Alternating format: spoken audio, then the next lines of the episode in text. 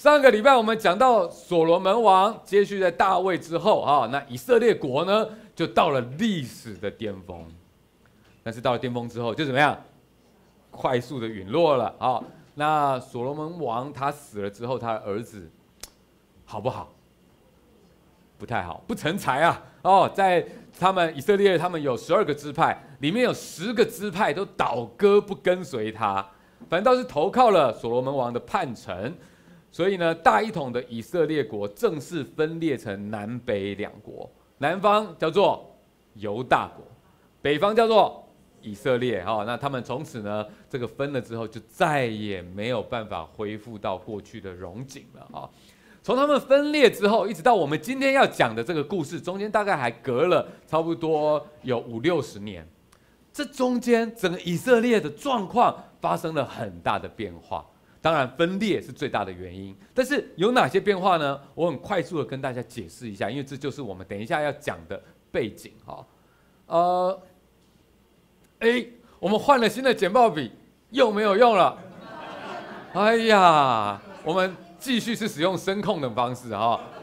来，帮我们测试一下，感谢啊，谢谢我们 Kelvin，来大家感谢一下我们的 Kelvin，为我们幕前幕后、台上台下哦。真的是没有办法忽视它的存在，好，好，是是故意弄坏的，可以上来一下吗？应该不是啊。好哦，那呃，以色列王国的分裂，我们看一下下一个啊。我们会发现这一段期间呢，在国土上面当然很大的变化，政权南北是很不同的状况，信仰也是南北很不同的状况哈。我们现在讲讲看这个国土的变化好了，呃，下一页这个。原本大一统的这个王国啊，完整的这个领土也是上帝所应许给他们的地方。分裂之后，大家猜猜看，北边比较大还是南边比较大？是的，北边比较大。好，我们看下一个。好，北边的国土显然比较大，因为上面有。十个支派在居住嘛。哦，所以的确北边大了很多，人口大了很多。那再讲讲政权，南边比较稳定还是北边比较稳定？哎，非常好。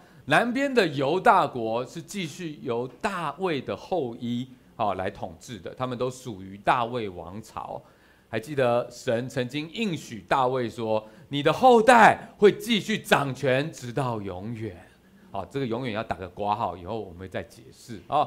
但是因为上帝给他们的保证，所以南边相对稳定很多，哦，都比较长时间的在统治，而北边。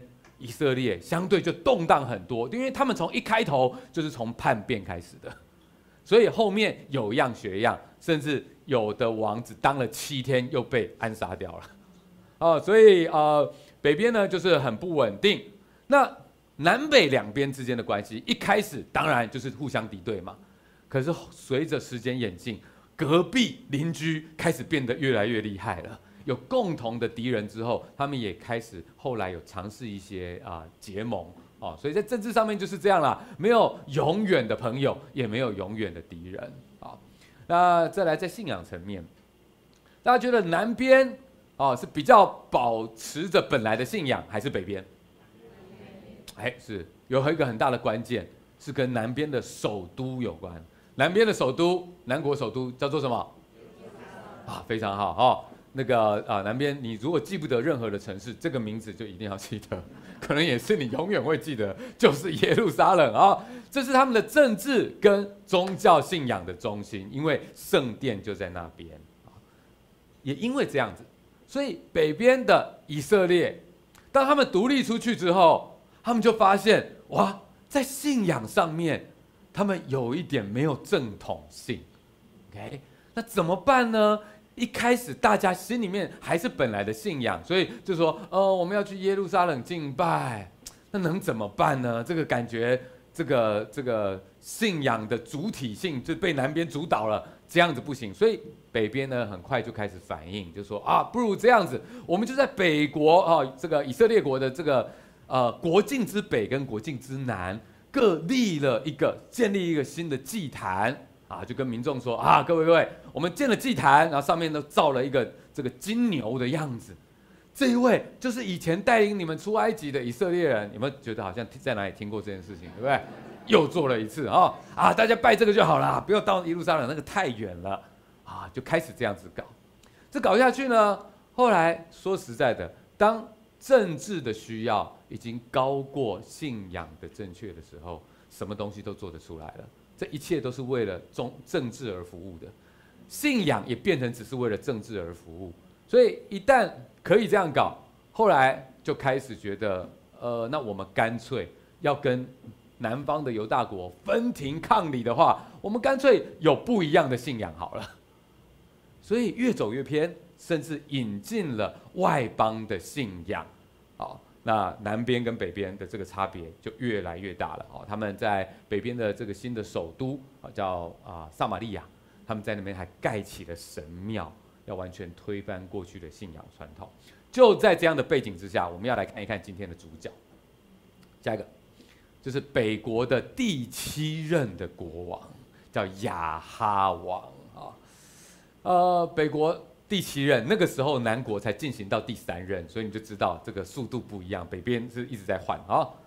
呃，我们来读接下来这段经文，来，请犹大王亚萨第三十八年，暗利的儿子亚哈登基做以色列王。暗利的儿子亚哈行耶和华看为恶的事，比他以前所有的王更厉害。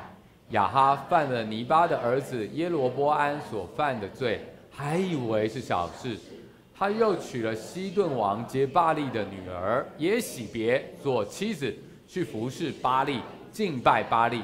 他在撒玛利亚建筑巴利庙，又在庙里为巴利立了一座祭坛。亚哈又做了亚瑟拉。亚哈所行的惹耶和华以色列的神发怒，比他以前所有的以色列王更厉害。哇！这个亚哈王，圣经认证他这个很好的王，还是很糟的王？很糟哦，甚至比以前的都还更糟。所以，如果你读圣经的时候，你试着把每一个北国的王列下来，圣经对他的评价大概就是恶恶恶恶恶，一路一路到暗利的时候就是更恶，然后到亚到这个亚哈的时候，饥饿。哎呀，问题到底在哪里呢？嗯，他娶了一个妻子，名叫耶喜别啊。这个耶喜别是个狠角色，啊，耶喜别他是这个啊，他的爸爸是这个外邦神巴利神庙的祭司啊，大祭司，所以他算是这个巴利信仰的 KK。大家明白这个意思吗？OK，然后他爸是牧师之类这种感觉啊，但是问题是巴利拜巴利的啊。他因为政治联姻而嫁到了以色列来，然后他也把家乡的神明引进来。亚哈，哦，从后面的记载感觉起来性格算是个可能是个 nice 的人，他想要取悦他的妻子啊，再加上刚刚有提到哈，要跟南国分庭抗礼的这样的政治目的，所以就在首都新建了一座大型的巴力神庙。还造了亚瑟拉的这个神像，大家有没有觉得这个故事情节好像上礼拜也才听过而已，对不对？这不是所罗门王就是这样子跌倒了吗？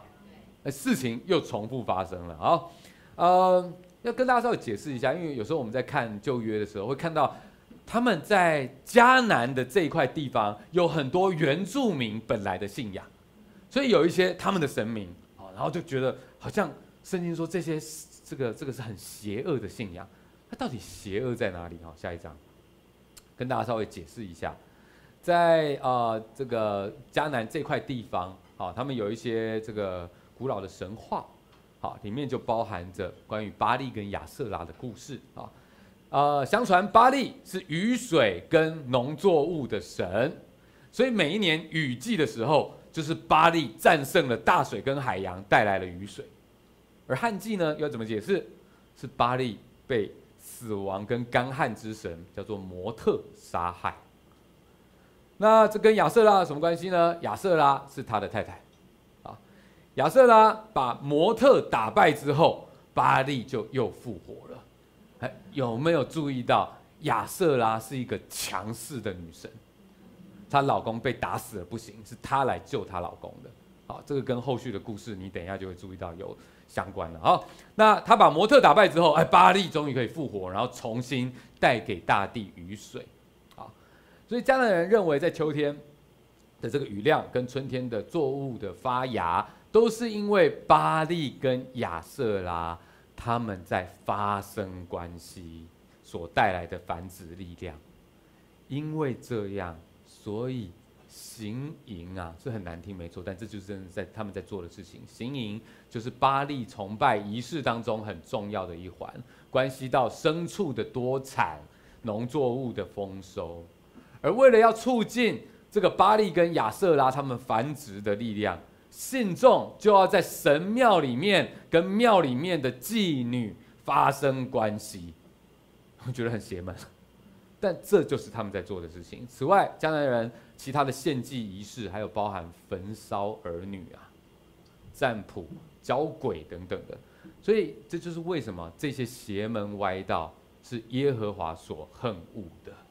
OK，这个是一个很黑暗的时刻，但神耶和华并没有沉默，他派出先知以利亚来进警告这个亚哈王。宣告说：“因为这样，以色列将会因此迎来史无前例的超级干旱。如果耶和华不允允许，那么他们连一滴雨水都没有。各各位有看出来这个针对性吗？这是这个警告是因为什么？巴力是号称是个雨水之神，结果以色列还真的一年一连三年都不下雨。”一滴雨都没有，哇！这下搞得不仅民不聊生啊，还打脸了巴力，搞得这个亚哈王跟耶洗别，哦，他们就是颜面无光啊！啊，接着神就觉得啊，好，时候到了，三年一滴雨都不下，现在时候到了，他就派先知，好，以利亚去跟亚哈王说，好，现在时时间到了，我又要开始下雨了。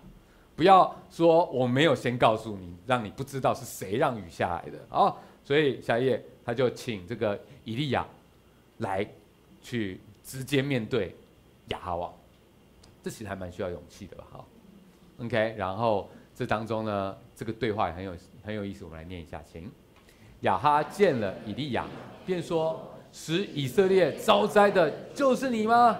以利亚说：“使以色列遭灾的不是我。”乃是你和你父家，因为你们离弃耶和华的诫命，去随从巴力。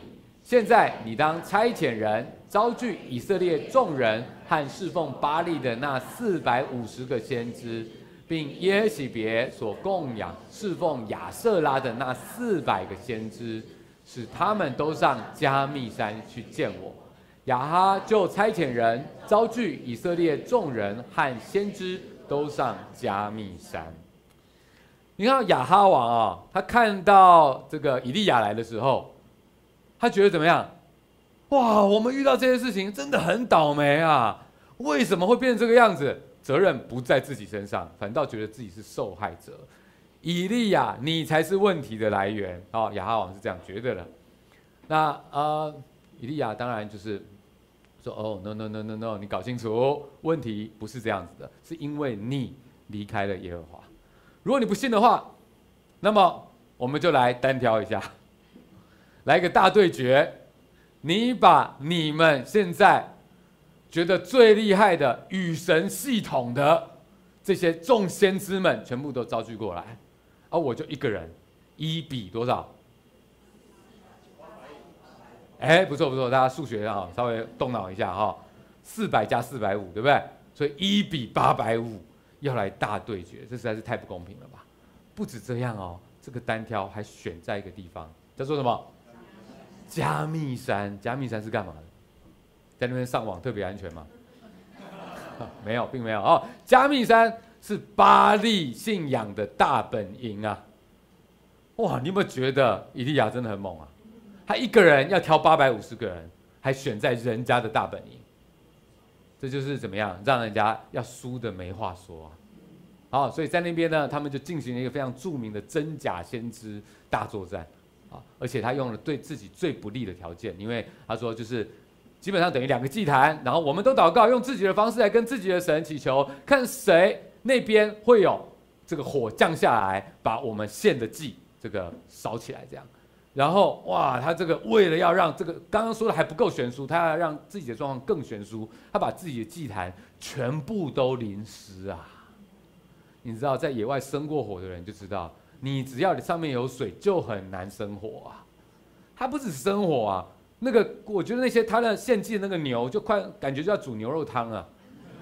他是浇了大量的水这样子哈，然后结果。这个假先知一整天不管怎么做法，然后打自己啊都没用，反倒是以利亚他祷告了，神就降下火来，把祭坛跟上面的这个公牛都烧尽了。他邀请了这个以色列的百姓一起来观看这个大作战，现场一定很精彩。其实我觉得，如果我是以利亚，我应该超紧张的。但是神亲自。向民众显现了，这不能说是以利亚法力多高，而是上帝他要亲自成就的时候，再难的事情也会成就。所以现场的这些百姓，他们都看见了，哇，他们就知道原来他们是错信的那些假神，于是他们愤怒地把所有的假先知都消灭了。最后，以利亚祷告，天就下起了暴雨，结束了干旱，神亲自证明了他掌管全地。他审判，他也拯救。那亚哈王当然就是哇，就灰头土脸了，是什么状况哦？他本来觉得这应该是轻轻松松可以打赢的，结果真的是被打到趴到地上去了。然后本来他还有跟他老婆养的那八百五十个先知，回去老婆要问他说：“啊，现在剩多少？”啊，没有，剩我一个人回来。哇塞，经历了大挫败，怎么办呢？哭着回去找妈妈，没有，应该是说找太太耶洗别呀。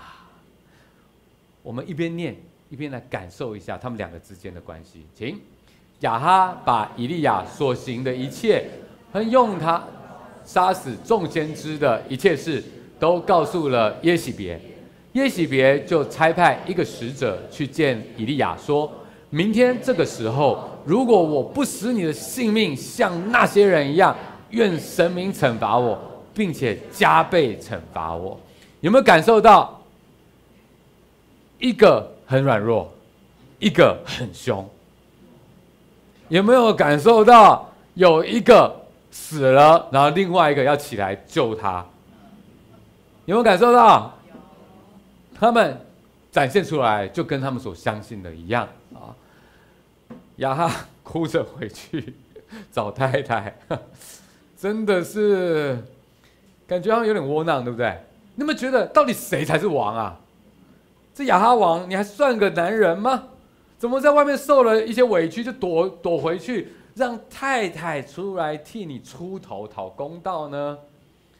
那耶喜别哇，真的也很凶啊！他听到之后也不是很烦恼，说，我们先知都没了，那该怎么办呢？没有，就直接撂狠话了。感觉过去可能有黑道背景还是怎么样，对不对？还发毒誓要追杀以利亚。基本上用我们在台湾比较常听到的，就是明年你草上面的草，就你坟墓上面的草就比你还高了，对不对？差不多是这个意思啊、哦。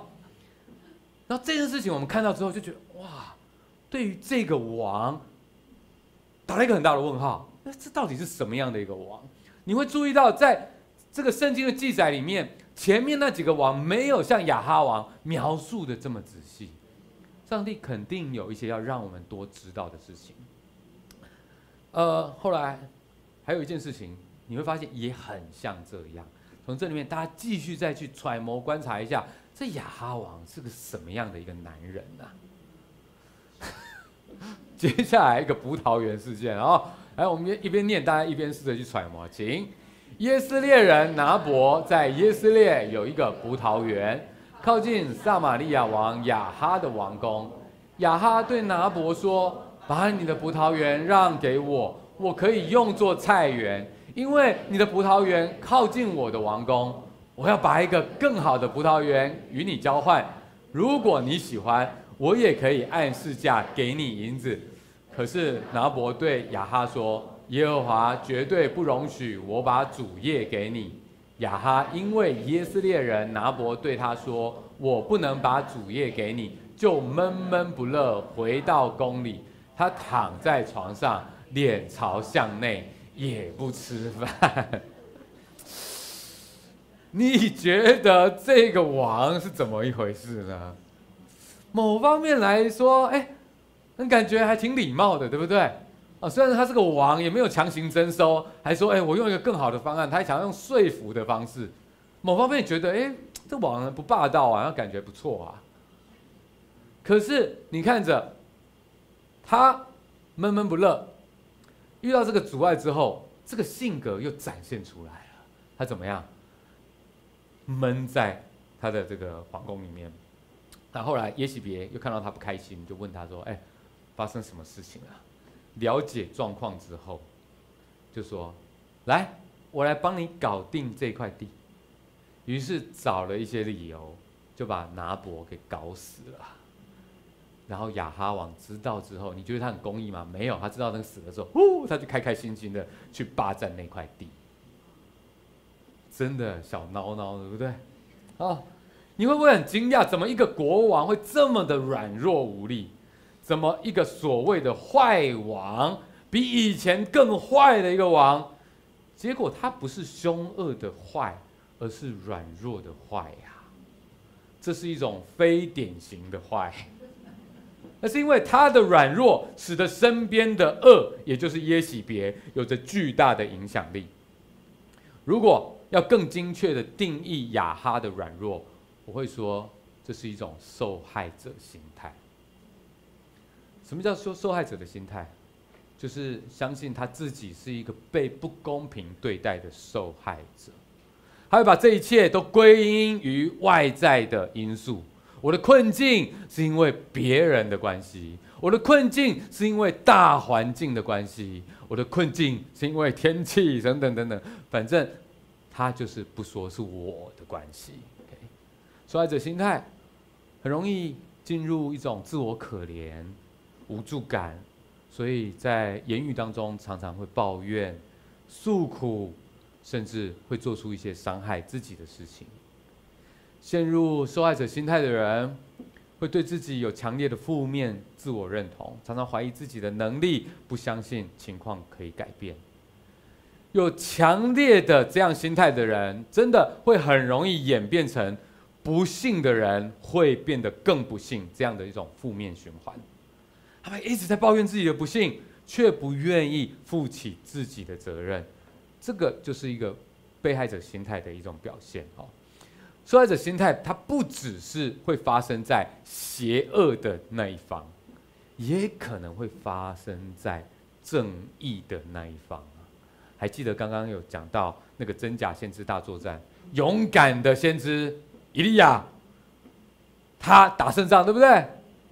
当他赢得巨大的胜利之后，然后耶洗别王后就说：“我要追杀他，对不对？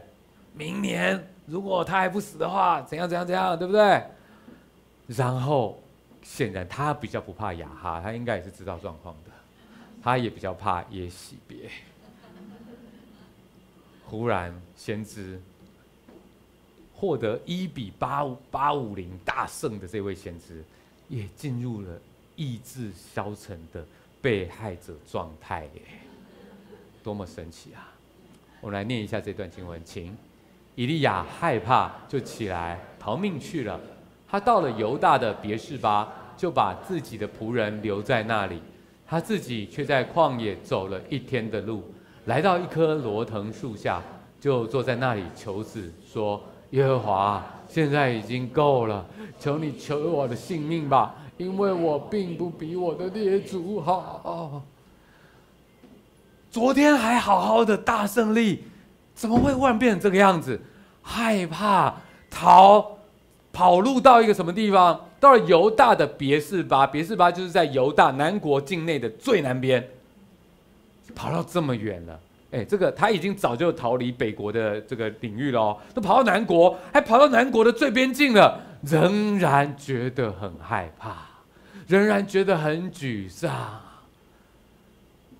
然后很想一个人躲起来，一个人在外面走，在那边求死，说神啊，Enough is enough。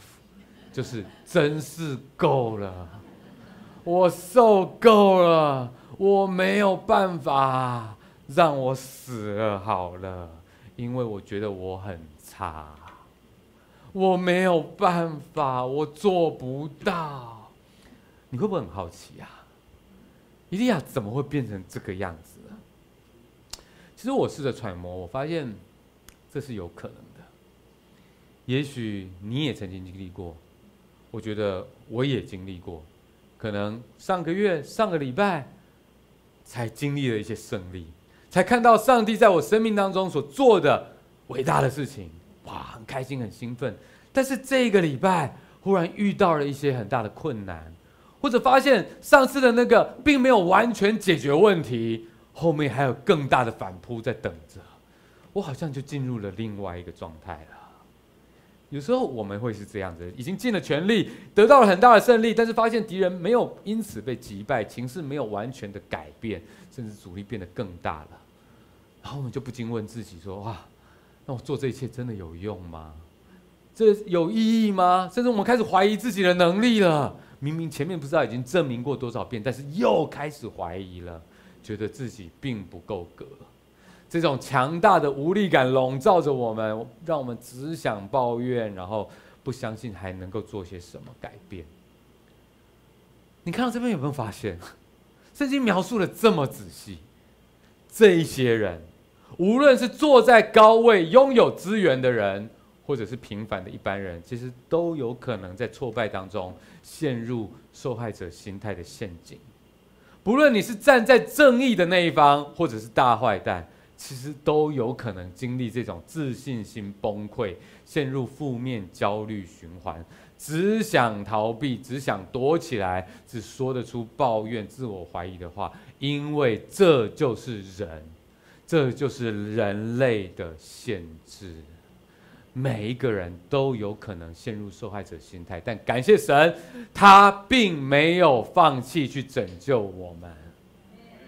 在亚哈的故事里面，在以利亚的故事里面，我们会发现，神他关注的超过我们的想象。我觉得可能以以基督徒来说，我们可能更关心南国犹大一点，可能更关心先知神上帝的先知多一点。可是你会发现，上帝都关心。神给他们机会，神给以利亚机会，他如果给他机会。他派遣天使送食物给以利亚吃，以利亚可能觉得他已经逃到了最远的地方。上帝，你忘记我了吧？我真的做不到，你给我的任务太艰巨了。亚哈我可以，耶洗别真的不要了，就别了，我没办法。他觉得他逃到很远的地方去了，逃到最远的旷野，没有人的地方，但就在旷野。那里面有多少的角落，多少的山洞，是以色列的列祖列宗们他们遇见上帝的地方，是那些神迹奇事发生的地点。所以神派了天使送食物给以利亚吃，让他有体力继续往前走，然后引导以利亚走到当初摩西与神相遇的那个圣山，在那边。上帝有跟他一些互动，我们一起来念，请。他在那里进了一个洞，就在洞里过夜。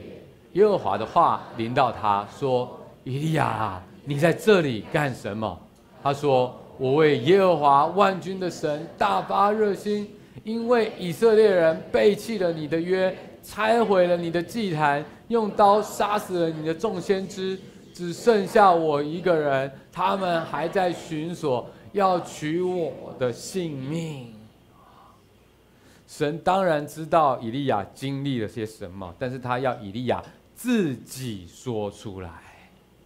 我们能够在上帝的面前说出来，我们内心最大的害怕和挣扎是很重要的。不是因为上帝不知道，你要说了他才知道。没有，是因为我们要在上帝面前说出来，这对我们的灵魂有益。然后我们发现上帝怎么回应他？神不是用逻辑来分析以利亚的问题哦，所以你现在是遇到这个状况这样。然后我们再沙盘推演，没有，神没有用逻辑来分析以利亚的问题。也不是用鼓励的话语来肯定他，说：“哎，以利亚，你已经做得很不错了啦。”没有，上帝接下来做了一些奇妙的事情，要让以利亚体验到神自己的同在。神当然有能力用各样自然甚至超自然的作为来展现他自己，但是神最深刻的同在，往往不是在那些最伟大的神迹里面。我们来念这段经文，请。耶和华说：“你出来站在山上，在我耶和华面前。那时，耶和华从那里经过，在耶和华面前有强烈的大风，山崩石碎。”但耶和华不在风中，风过以后有地震，但耶和华也不在地震中。地震过后有火，耶和华也不在火中。火后有低微柔和的声音。神最深刻的同在，常常不是在最伟大的神迹里面，而是在他温柔而坚定的话语里面。当我还在。大学刚开始做基督徒的时候，总是想要在火热的团契生活里面，盼望为神做一点大事，要改变这个世界，对不对？Campus，我们最想要改变这个世界了，很棒，非常好。我还是希望你们是这样想的。那个时候的我，觉得就是要经历那些激励的行动，才会体会到神的同在。当然，那些经验非常好，也真的让我成长很多。可是渐渐的，我发现，好像不是只有这样啊。那些很激励的那些事情、计划、为神疯狂的故事，它毕竟不是每天的生活啊。我就算是为神已经全职服侍了，也不会每天都开心、正面、积极向上、平安喜乐。Amen，Amen，Awesome，Awesome，没有。于是。我开始要操练、学习一个人静默祷告，更多到户外去独处，把内心更深的地方向神敞开，也学习安静等待神的作为。有太多的时候，我一个人到户外去，可能就是一个人的地方，经历了一些。事情是让我觉得怎么努力了这么多，结果就只有这样。爱一个人那么多，结果他的回回应是这个样子，甚至背后还被插了几刀，很难过。有时候也会就像以利亚这样，我看到他这样的时候，我真的觉得我明白，真的做到某些程度会觉得我是谁，我在哪里？上帝就是这样问他的，哎。以利亚，你在哪里？你在这边干什么？我还不知道我在这边在做什么啊！再说下去，我真的不懂啊。但是在那样的一个情况里面，有机会向神完全的敞开来。发生了什么事情？我觉得怎么样？而也在那个过程里面，学习安静的等待上帝给我的回应。渐渐的，我终于开始体会到。在那一切石破天惊结束之后，需要谦卑下来，细细聆听的声音是多么的甘甜。那不是在理性上面给我什么答案，而是神借着圣灵亲自在我们的心里面动工所带来的一种确定。确定什么呢？确定我知道自己的渺小和上帝的伟大。然后我们也感受到，即便是在最困难、最黑暗的地方，他仍然跟我同。即便在听起来一切声音都没有的时候，我们也不觉得孤单，因为我知道上帝他仍然愿意听我讲话，也对我讲话。我想约伯他在困境当中最后的体会，他也发出了好多的问题。而上帝亲自向他显现，然后约伯他终于懂了，不是因为他问题被解答了，而是他感受到上帝的同在，这就够了。然后他说：“从前风闻有你，现在亲眼见你，就是像这样的体验，这样的体验让以利亚重新被充满电，再次把发酸的腿挺起来，去迎接神给他的下一个任务。每次看到以利亚的这一段故事，总是很激励我们，对不对？而最让我惊讶的事情，是神他真的很大，他不止照顾以利亚，给他机会。神照日头照好人，也照歹人；降雨给义人，也给不义的人。神不仅为以利亚安排了充电的属灵活力营，也给那个软烂的国王亚哈回头的机会。北国以色列后来遭遇到严重的危机，啊，旁边这些新兴的强国，啊，亚兰兴起了，要攻打他们。甚至呢，威胁到亚哈王，几乎到了真的就是要投降的地步了。口头上面已经投降了，可是耶和华居然还透过先知再给亚哈王一个机会，说：“你要相信我可以拯救你，我预告你，你们可以得胜，而这是你们作战得胜的方法。”亚哈王这一次他相信了。他试试看，果然发现有戏剧性的逆转胜，而这本来是亚哈王好好醒悟过来的机会。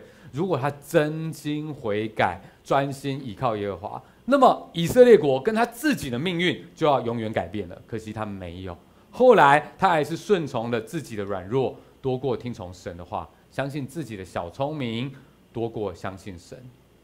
怎么样呢？他最后对敌人心软啊。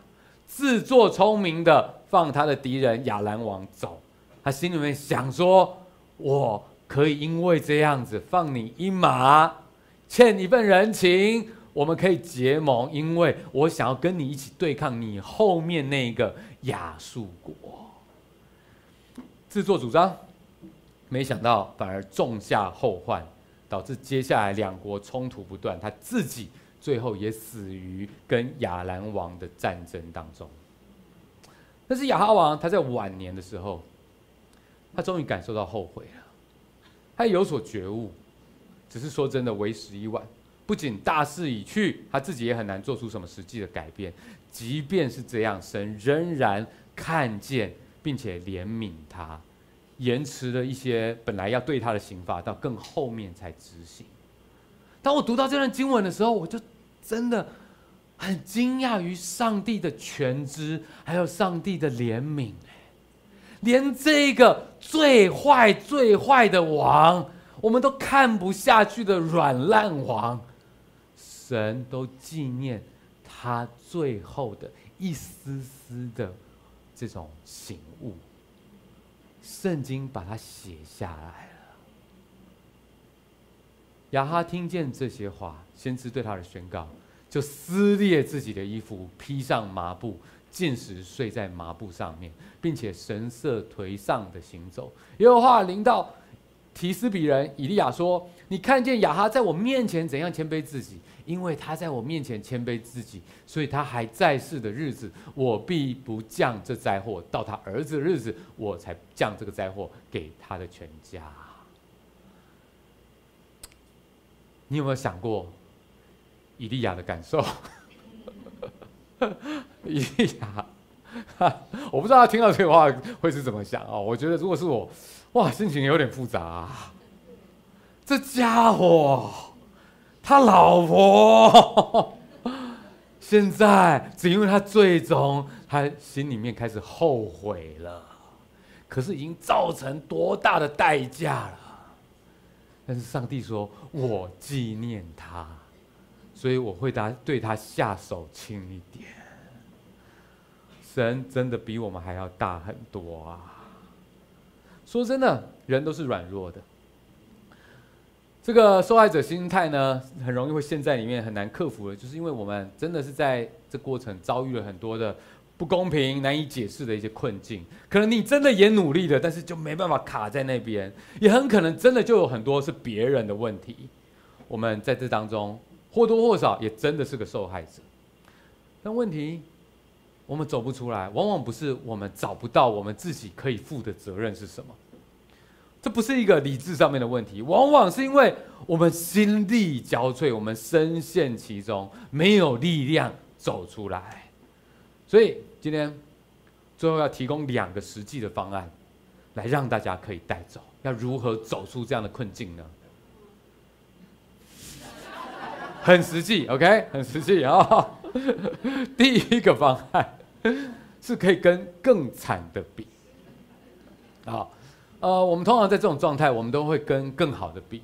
啊，啊，如果怎么样就不会这样了啊，要是怎么样那是多好啊，我们就就更觉得自己很惨了啊。但你一定有过这样的经验，你本来可能真的在抱怨，可能真的是在分享自己的这种这种遭遇。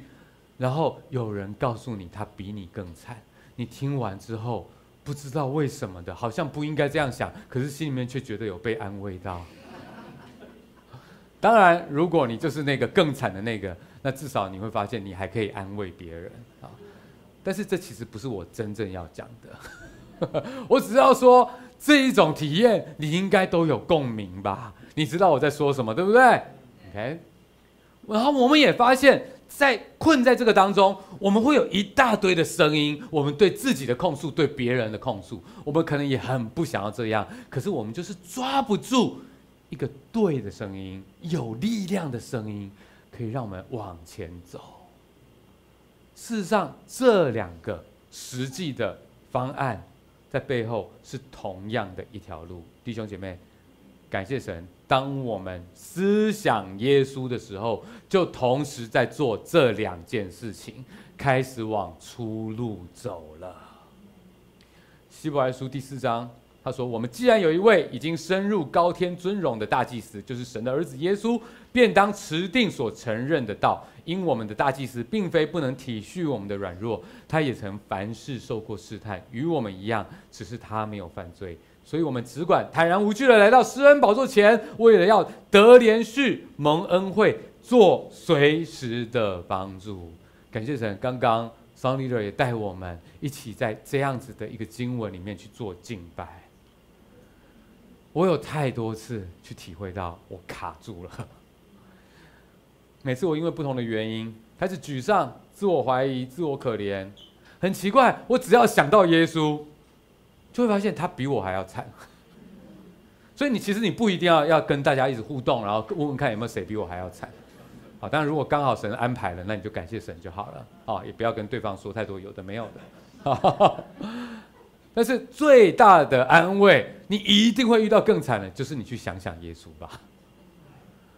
每次我觉得我怎么被这样子不公平的对待，心里面觉得很委屈。耶稣他更委屈，他才是真正没有罪的那一个，而他遭受的对待到了什么程度？你脸上被吐了口水吗？你被带到公众面前公然的羞辱吗？你皮开肉绽了吗？你为此付出生命的代价吗？没有，但是耶稣这一切的事情他都经历了，所以我必须跟各位讲。我有好多次的祷告，自我可怜，我就是告诉上帝说，我有多惨有多惨，你一定要讲出来，好吗？要说出来，因为说出来之后，你就会体会到圣灵带领你，最后觉得很不好意思。但是你如果不说出来，你看这边惊哦，那就不会有后面的这个这个感觉。你是真的认真的把它说出来，认真的告诉神，我真的觉得我很惨，但圣灵一定会带领你明白。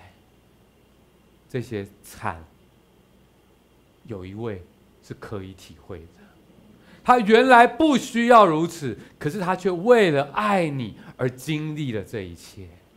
他原来是万王之王，可是他不是高高在上告诉你该这么做、该那么做，而是他亲身的去经历和体验所有你难以想象的痛。所以，当你说，主耶稣基督，我需要你。没有人了解我的时候，他说：“我认识你，我了解你，那是有力量的。”而当我们说我们听不到声音，或者我们听到的都是一些乱七八糟的声音的时候，我们可以去看到我们的主耶稣基督为我们做了一个最好的榜样。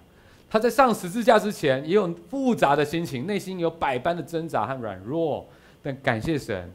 他并不是向世人掩盖起他软弱的这一部分，反倒是他很敞开，在圣经里面留下来。他说他软弱，他需要祷告，而且他邀请门徒跟他一起祷告。在我看来，他所邀请的不只是当时的门徒跟他去参与这个软弱中的祷告，他也邀请你跟我一起去参与这个在软弱中的祷告。因为我们都可以跟他一样来到神的面前，坦诚自己的软弱，然后跟他一样说：“但是不要照我的意思，而要照你的意思。”当我们来到神的面前，向他倾诉一切，然后我们在被耶稣他所为我们经历的一切安慰到，我们明白我们并不孤单的时候，我们也可以学习跟他一样，说：“主啊，照你的意思，而不照我的意思。”带领我渐渐的明白你的心，渐渐的去听到你要告诉我什么。耶稣示范了在这个最关键的时刻，专心聆听神的声音，而非人的声音。可能你会接下来会面对到的，可能就是工作上的挑战了。有些人想说：“哦，不要再提醒我了，明天就要上班了。”可能有些人会说：“不要再提醒我了，下礼拜三就要上学了。”不要再提醒我了，某某考就要接近了。可能我们曾经在这些不同的事情里面经历过，我也努力了，但是就是做不好。可能有很多的否定，可能有很多的稍微好一下，再接下来又掉入了一个深渊，这种高高低低的起伏。各位，我们不是那唯一有受害者心态的人。当我们看到圣经的时候，我们会发现，所有的人，不管高或低，正义或邪恶，所有人的软弱都是一样的。但是因为这样，上帝要我们学习来跟他建立关系。神知道我们需要耶稣，所以他要我们放胆的去建立跟他建立个人的关系。他说：“我们只管坦然无惧的来到施恩的宝座前，为要得怜恤、蒙恩惠、做随时的帮助。”这意思是什么？就是我们感觉到我们需要他，随时需要他，所以我们要跟他建立个人的关系。什么叫个人的关系？就是我们不仅有在这边一起的公众敬拜，当我们在一起的时候，我们一起敬拜，我们参加营队，我们还在这些时刻大大的被充电。但是我们回到个人的生活，却没有我们个人跟上帝的关系。这感觉就像什么？就好像你是一个非常需要使用网络的人。可是你没有办任何个人的这个啊网络的流量，你都你都吃什么？公共的 WiFi。所以就怎样？每次只要到那个有 WiFi 的地方啊，开始他们拼命上网，拼命上网，对不对？然后一离开之后，心里面就开始焦虑了。为什么？因为没有办法上网了。那就是一个人，他只依靠公共敬拜。可是却没有上自己跟神的关系，就是那样。但是我们一旦明白了，我们借着耶稣，就可以完完全全，我们只是因为信靠他，我们就可以跟他一起从死里复活，然后在面对上帝的时候，我们可以完全有安全感。我们知道我们会面对审判，可是我们完全坦然无惧。我们可以说，我们是他的儿女，随时来到他的宝座前，得随时的帮助，吃到饱的流量跟恩典。Amen。所以今天最后，我想啊、要去鼓励每一个弟兄姐妹，可能还有一些朋友刚开始来到教会。真的要鼓励你去建立跟上帝个人的关系。让我最后为你们做一个祷告。主啊，我们来到你面前，我们今天能够来敬拜你，能够听你的话语，是多么有福的事情。在这个地上有太多让我们无奈、没有办法解释的事情。很多时候，我们真的觉得人生好难，生命好难。所以有些时候我们有胜利，但是我们很容易被诱惑，我们以为那是我们自己做的。有时候我们挫败了，我们又觉得我们什么都不是了。上帝，我们真的灵魂的深处若没有跟你有一个亲个人化的关系，上帝，这一切我们的身心灵就会变得非常的不稳定。可主啊，我们先我们要来敬拜你，我们要来啊来跟你表达我们需要你。我要来这边为许多的弟兄姐妹祷告，因为他们可能在人生的困难当中，主啊，借着圣灵去给他们坚定的心，让他们感受到那说不出的安慰。他不是只是理性，不是只是分析，也不是只是讲一些好听的话，而是上帝，你亲自在他们的心里面拥抱他们，触摸他们，让他们知道他们所拥有的是好的无比的。主要在这边可能有些朋友，他们遇到人生的困难，但他们还不是很认识你。主啊，请求你带领他们走这一条路，是一个能够认识你的道路，让他们放下心中的重担。可以来拥抱你，主，我们把这一切交托给你，谢谢你，祷告奉主耶稣的名求，阿门。让我们一起站起来，最后来敬拜我们的神，阿门。